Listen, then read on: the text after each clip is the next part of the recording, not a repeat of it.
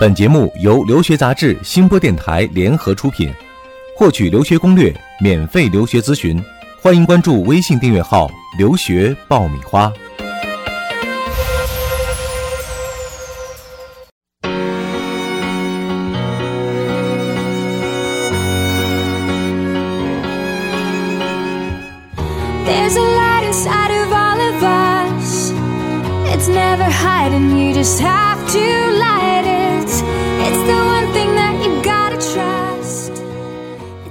嗨，各位好，欢迎收听由留学杂志和新播电台联合出品的互联网第一留学咨询分享节目《留学爆米花》，我是长天，我是文老师。呃，周五了，我们老时间、老地点又见面了。对，又是老人在这里聊天。嗯，我们讲留学的话题哈，其实对于国人来说，经常会听到这样的话啊，你出国找学校，千万别找一个野鸡大学。是啊，很多家长会担心哈。嗯。那提到野鸡大学，经常会和一个名词画上等号，就是。美国有一种社区大学，嗯，大家想一听这个社区大学，好像就是很 low 的样子，不高大上，一点都没有这个。社区嘛，听着就好像很小啊，然后没有什么实力，并且觉得是不是大专呢？很多人就把它理解为大专。哎，今天我们这期节目呢，就是要给社区大学来正正名哈，把这个误解消除一下。其实呢，社区大学是美国教育体制当中一个非常有特色的一种方式和制度啊，而且。美国的很多名人都是从社区大学里出来的，比如我先给大家举一个例子，这个例子算是一个很重磅的、很有说服力的例子啊。大家知道，美国最有名的人就是出身于社区大学，谁呢？总统奥巴马。文老师这个相对比较了解一些，对他从加州西方学院读了两年，然后转入哥伦比亚大学。获得文学学士之后呢，又进入了这个哈佛大学，修得了这个法学院的硕士学位。所以大家经常现在一直在说的都是他是哈佛大学的法学院的这个硕士，很少去提他之前的这段。对，没有追到最源头的地方，其实出身于社区大学。对，所以社区大学能走出总统啊。对，而且政界有不少的人，比如说施瓦辛格，加州前州长施瓦辛格，对，还有《星球大战》的这个导演卢卡斯，对，嗯，也是这毕业的。还有苹果的。创始人好像对，两位创始人也是，还有这个马里兰州的州长啊，叫格兰德尼，也是从社区大学走的。其实还有很多啊，在美国来讲，这个社区大学是一个非常普遍的情况啊，他们也不会觉得我读了社区大学有什么不体面的啊，觉得我们家庭呃怎么怎么样了，或者是说我将来会在工作啊、就业等等当中会低人一等的，不会，他们不会有这种想法。其实呢，相对来说就是一个比较低的一个起步啊，但是我入门之后。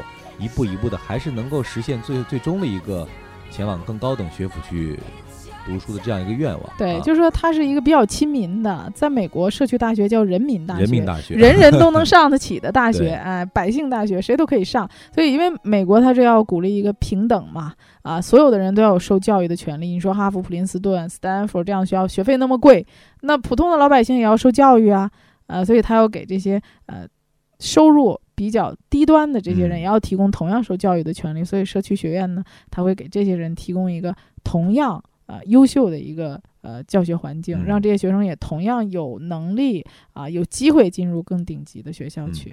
那这个我们说的是远的哈，我们再来讲近的。那对于很多中国的留学生来说呢，选择社区大学可能是一个比较可行的，呃，比较便捷的，或者说相对经济负担没有那么重的一个。留学的一种方式，对，或者说是进入门校呃名校的一个跳板吧。嗯，那具体社区大学制度到底是一个什么样的制度啊？选择社区大学有着什么样的优点和缺点？接下来呢，文老师将会详细的给我们来进行分析和解读。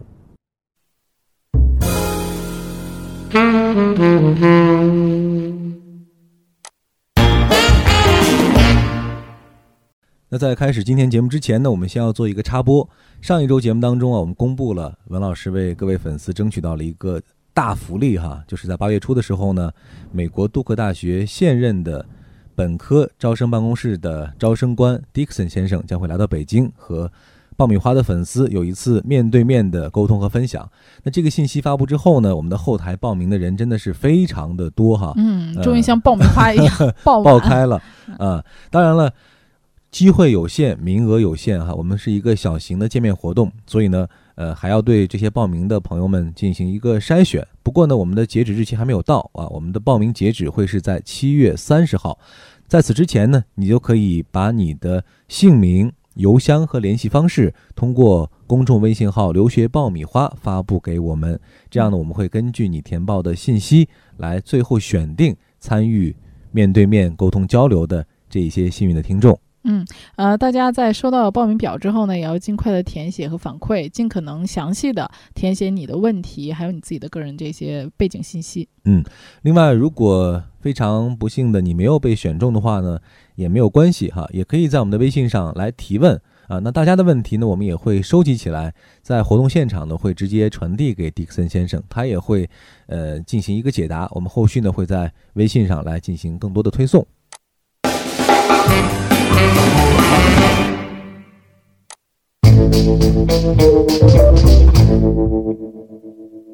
好的，欢迎继续收听留学爆米花啊！如果想要和我们进行互动和交流呢，一定要记住关注我们的公众微信号“留学爆米花”，在里面大家可以来进行提问、咨询、沟通和交流，当然还有很多的留学资讯。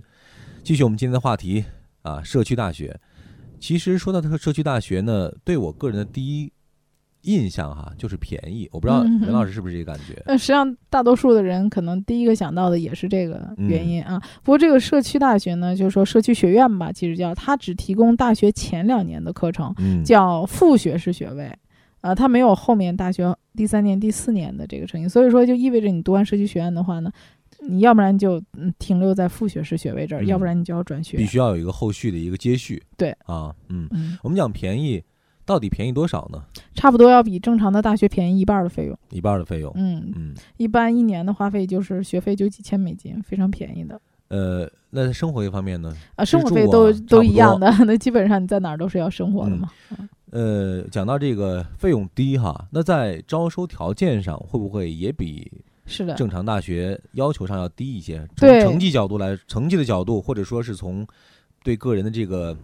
评价的这个角度来说呢，对，就是说，比如说你进入大学，他的托福成绩一般至少要求八十分以上，嗯，但是你进社区学院的话呢，啊，他的托福分数一般都是在六十分左右，嗯，啊，你就可以读他相对的这个基础的专业课程了。嗯，那么并不是因为说他的这个课程难度小，实际上他的课程设置呢是跟大学的课程相衔接的。啊，他并不是说我学这个课程简单啊，就是他的这个课程都是对号入座的。比如说，我要申请进加州伯克利，加州伯克利这个数学课程是幺零零二，比如说，那我这个课程编号也是幺零零二，我这个课程的设置难度都是得到加州伯克利大学的认可的，所以这个学分才可能转过去。他们专门有这样的课程衔接和 transfer 转学分的体制。对，那么它之所以能够让你分数降低，是因为它能够提供一些。密集式的英语课程，嗯，那你知道在这些大学里面，很多是不提供这种低端的 ESL 课程的啊。那么它这个呃入学门槛低，是学生在修读这个呃专业课程的同时，可以去修这个 ESL 课程。当然要根据你的语言水平来选择相对适合的难易程度的这个课程。如果你的英语水平低，你只能选择相对简单一点的课程来学。嗯啊，而且这个社区学院里面学的课程呢，啊也是比较有针对性的，就是我的。修每一个学分都要针对着去转到大学里的，嗯，这个选择很重要哈。对他可能修的课程相对会更精精一点。对，如果你修了无用分的话，其实你下一步再往上升的时候就用处不大了，是吧？啊，因为我们整个来讲呢，就是说所有的这种转学课程当中，它通常分为三个部分，嗯，一个部分叫基础教育，那么基础教育就相当于我们中国的公共课。啊，比如通常讲英语啊、自然科学呀、数学呀、这种人文啊、计算机啊，这都属于基础课程。这个一般会占到一个三十到三十五个学分左右。啊，第二类型是专业课，那么一般就是会是呃，相对的来说是一些啊。你学物理的还是学什么商科居多？一般学呃学设计学院的学商科居多一点，学这种啊科技的这种科学课程呢相对少。还有一种就是专业的基础课，那么这些都是根据不同的专业要求，学校有规定的教学大纲，你要按照这个去做。那么大学通常毕业需要一百二十个学分，社区学院的副学士学位毕业是需要六十到七十个学分的。所以你从这个学分上面，哎，就是一半嘛。所以等于说你就修在社区学院修了大学的第一年和第二年，然后你转到大学里去修第三年和第四年。这就为什么很多人一想说，哦，这个有点像我们国内的专升本啊。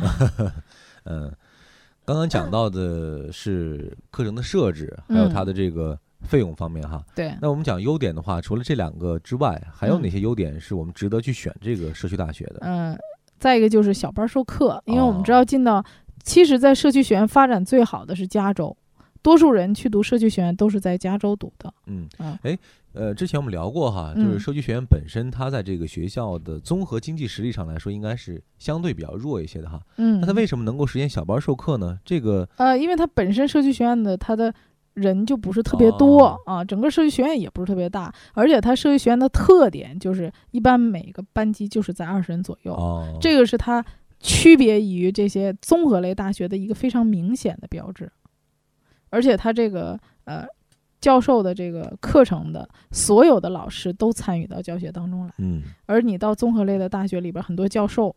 你看到出名的人，他是不参与教学的，所以大学里边不是所有的人都参与教学的。有些名气大哈，是有很多知名教授，但是跟你不会发生联对，系。比如清华大学里的 杨振宁，人家就不去教你课，对吧？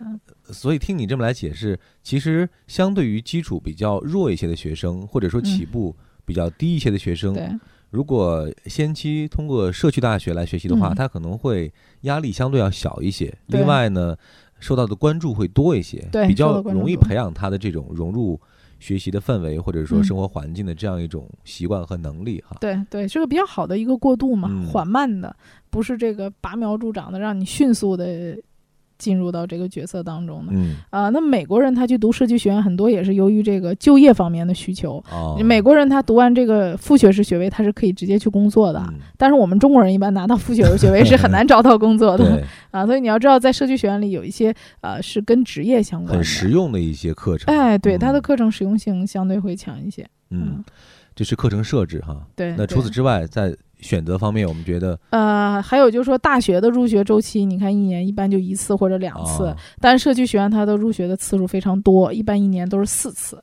那这哦样的话，就给你修课的话呢，给你更多的机会去选课，去更快的去修读这个课程。嗯那国内学生就意味着你申请的机会会更多一些。对，啊因为你开课时间多，那么你选课多，你错过了这一次，应该有很短的时间就会能找找到下一次机会。对对对、啊然后你有充足的时间来读语言课程吗？嗯，嗯，刚刚讲到的是正面因素哈，嗯主要分析了一下优势在哪儿。对那，我们也要客观的来说，可能在选择社区学院的时候，也要考虑到一些呃一些不能说负面因素了，嗯可能是一些嗯不是很有利的，或者说需要大家去注意的一些因素。啊对嗯比如说专业方面，社区学院呢，由于它的呃规模上还有它的教学实力上是有限的，所以它没有开设像大学那么丰富的嗯。啊、专业课。你会发现，社区学院一般开设的课程通常都是实用性比较大众性的一些课程，比如说啊。会计啊、啊工业设计啊、教育啊、工程啊、啊环境保护、酒店管理啊，就这些都是一些就业比较好的这种专业。说热门专业，热门专业，嗯对对对，呃，而且呢，就是说，大多数设计学院你在看的时候，它有它一定的侧重性嗯啊。比如说你去加州圣芭芭拉，它的理工科就相对会差一些。通常来讲，一般在文科或者商科类的啊，有一些学校它是比较有特色的，嗯，还有一些学校对酒店管理或者理工科比较好。这个也要看它所连接的这个大学是连接这个大学的哪些课程，所以这个要提前做好这个研究和调查的。嗯，因为你嗯未来的方向肯定是读完两年之后，你要面临着一个嗯，转学对，而且啊很多学生是想转名校的。嗯嗯就大多数进了设计学院的，都是因为这个设计学院转入名校的这个几率非常高。对，所以这一步你踩稳了之后，那你下一步踏入名校的这个几率就要更大一些。对对对，嗯因为你要修读的学分，你要保证它百分百的都可以转入到相应的大学里去。呃，所以这个相对来讲，大家在专业方面，这个二加二的这个能否最终实现，在选择专业和学校的时候，一定要呃谨慎一点儿吧。嗯，啊，文老师讲到的这个二加二很形象哈，对就，前面一个二呢，算是一个基础和一个入门，嗯，那到后面那个二中间就会有一个转学的问题。转学其实我们之前有一期节目也讲过哈，嗯，呃，是一个很好的方式啊对，帮助你能够从比较弱的起步，最终能实现一个进入名校的这么一个结结局哈。嗯但是其中也存在着一些问题和风险哈。对你把握不好的话，可能二加二你就实现不了对对吧？嗯，就是我们在谈这个社区学院的时候呢，我个人本身来讲是站在一个非常啊、就是嗯平等的这么一个视角上去看这个事情。我既不是说觉得社区学院大肆去宣传它有多么多么好。嗯嗯嗯啊，我会跟你说它的优势，也会跟你说它的劣势。那么去选择的同学呢，也要去充分的考虑，需要一个很理性的、很理性的选择不能说啊，啊不能因为便宜对我就就去选择。灌输你说你先去这个地方，还是要找到适合自己的对这种。就是说社区学院它便宜，然后又可以那么有效的去转学分、嗯进入大学的这个名校的几率又那么高，呃，那么它有没有劣势呢？啊、它肯定还是有劣势。第一就是说，因为社区大学它侧重在教学上面，嗯这是它的优点。同时，它也是一个双刃剑，就是它嗯没有研究中心。那你知道，一个大学它的钱来源于哪儿？就是它的研究。嗯，有研究经费啊。那么这一个学校有一些实验室会拨一些国家或者一些企业，它会给它拨款。那么你看社区学院呢，一般就是政府给钱，比如嗯加州政府就非常的穷，对，所以它的社区学院的经费有时候也会成为问题所。以设施和配套，对配套定是要差一些。对，比如它的嗯实验设备啊，为什么它理工科不强呢？因为理工科有很多要大量的这种实验的，投入的。对，啊实验设备啊、实验室啊，这样，包括它的图书馆资料肯定都没有大学。你你看大学在宣传自己的时候，都说我有多少多少藏书啊，嗯多少资料，所以这方面确实是要差一些啊。再一个就是社区大学一般是不提供校内住宿的，因为他在社区里面。嗯，那么顾名思义，他会为他社附近的这些社区的人提供这个服务。对，那么就是很多人是走读的嘛就是，资源相对是紧缺的了。啊，你要自己啊租房子或者住家庭。嗯而且社区大学很多人是半工半读的这种学生，甚至有的人是啊、part time 这样的一个状态，所以真的也有会缺课的情情况，因为嗯学生的来源是很多元化的。嗯那么就是说，你会发现你周围上学的同学，跟你一起同班同学的同学，不是都那么努力学习的。嗯，你要自己有一定的自制能力。嗯，嗯还有一点很重要，就是我们讲到，呃，转学的过程当中也是有一些风险的。对嗯对对对，就是说转学的话呢，嗯、你首先来讲，你的学分能不能转成功，这个要跟你所提前选择的将来要转入的学校匹配匹配的。啊比如，说，你这个学校现在就是转入加州大学生巴巴拉的，那么你的学分可能应该就百分之百被他所认可的。嗯，如果你转到其他学校，比如你转到一个东部的学校，那这个学分有可能就是不会被认可的，嗯或者说不能被全部认。我觉得会认一部分啊，但是不一定能全认。呃，那么在社区学院里面呢，你还要关注一下你的 GPA。通常这个 GPA 的要求是有一定的要求的，比如说你要讲转入啊、呃洛杉矶大学的这个啊、呃加州大学洛杉矶分校，嗯那么它通常会要求 GPA 在三点八以上，四分满分。所以不代表说我进了社区学院，我就一定能转到名校去。嗯首先你要满足 GPA 的一个总的要求，其次要满足这个专业课的这项要求。比如说我想转数学这门课，那么数学可能它要求你是 A 加，或者是 A，或者是 B 加，你要满足它这个要求，这一门课才能转过去。那你某一门课够了，你总分不够也转不过去。所以说入门门槛虽然不高，但是呢，你进入之后，如果对自己要求也不高的话，那很可能你后续的。这个学习的路程就不会那么顺了啊可能就进不了名校了能戛然而止了。啊，对，嗯可能就是还是会转，但是可能不一定就会转到一个你所理想的排名那么高的学校。嗯，所以今天文老师讲的很客观哈，嗯既分析了它有利的一面，也分析了一些弊端，提醒大家注意啊。嗯，那到底你适不适合通过社区大学这种方式去留学？嗯大家一定要做一个很理智、很客观的评判。对嗯啊，还有一个想要提醒大家的就是说，因为在社区学院里面呢，可能参加一些社团活动的这些机会相对没有综合类大学那么嗯多、啊，所以说大家在社区学院里面呢，你就要积极的去多找这些机会去参加社会活动，这样对你将来自己创造机会。对，可能转到这个大学里的时候呢，对你的申请会非常有帮助，因为嗯学校里面也要看嘛，你有哪些啊、活动。所以说，美国就是不但要看成绩，还要看你的课外活动，看你的领导力啊。大家在这方面，在社区学院就读的时候，也要多花心思的。嗯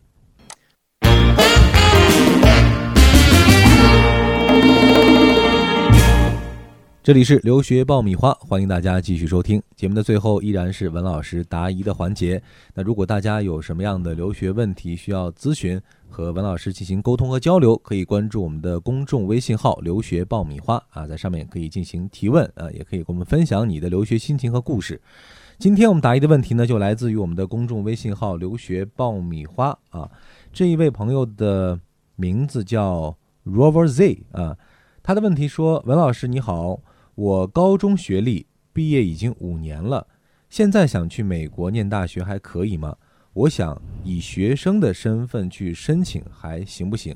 希望文老师回复。”啊，我首先我觉得这个学生就还是挺有勇气的啊，在离开学学校五年之后还想重返校园，就是这个不知道他五年当中经历了什么。嗯，而且是高中毕业哈，对，高中毕业应该说是尝到了生活当中的艰辛了，所以 想要换一种生活方式。对，就是你要解释，无论跟学校还是使馆的签证官都要解释清楚一件事儿，就是这五年你做了什么，嗯，是什么原因促使你又想回到学校去继续学习？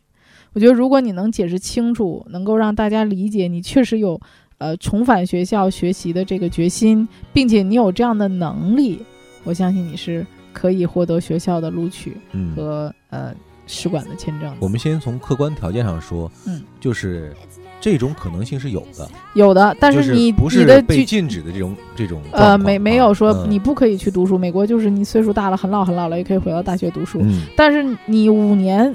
没有呃回到校园去读书的话，你这么长的一段空档期，就让学校会怀疑。第一，你有没有这样的能力？那比如说，你可以考一个托福，嗯，或者是吧，又或者是考一个呃，当然 SAT 我觉得可能难一些。我觉得你可以考一个托福来证明你的学习能力，嗯啊。第二，你要解释清楚你这五年到底在做什么。比如说，也许你的事业非常有成，可能你自己开了个公司，啊，那么也许你在这个时候，在事业有成的时候，你觉得你需要。啊，再去进修一下自己的学习，嗯，那我觉得这个也是完全可以理解的。你给我一个理由啊，嗯，另外就是在申请的时候，比如说需要提他提供成绩的话，嗯，那五年之前的这个成绩高中可以来用吗？对，你的高中成绩以及你的高中毕业证仍然是你的最高学历，你申请的时候仍然需要提供，必须要需要提供的。对啊，文老师建议也非常的中肯哈。那如果你想申请的话，首先还是要考一个试。证明一下自己的英语水平。对我建议他，因为毕竟你这五年你没有什么太多的实际的东西去证明你的学习能力。嗯，另外呢，当然相关的材料是要准备齐全的。最重要的是，一定要把自己这五年到底做了什么，呃，有没有足够的理由让学校和签证官，呃，去认可你啊，认为你能够。继续接下来在国外的学习生活，对，能够完成。嗯，我们也期待着你下一步的行动哈，也希望你不断的通过我们的公众微信号“留学爆米花”把你的留学进展来告诉我们。对，我和文老师也会一直来关注你的。嗯嗯，希望持续跟我们沟通。嗯，好的，以上就是我们今天节目的全部内容了。再一次感谢大家的收听，我们下周二再见了。Spread your wings across the universe. It's your time to, It's your time to shine. There's a light inside of all of us. Soon you'll find that it's your time to fly.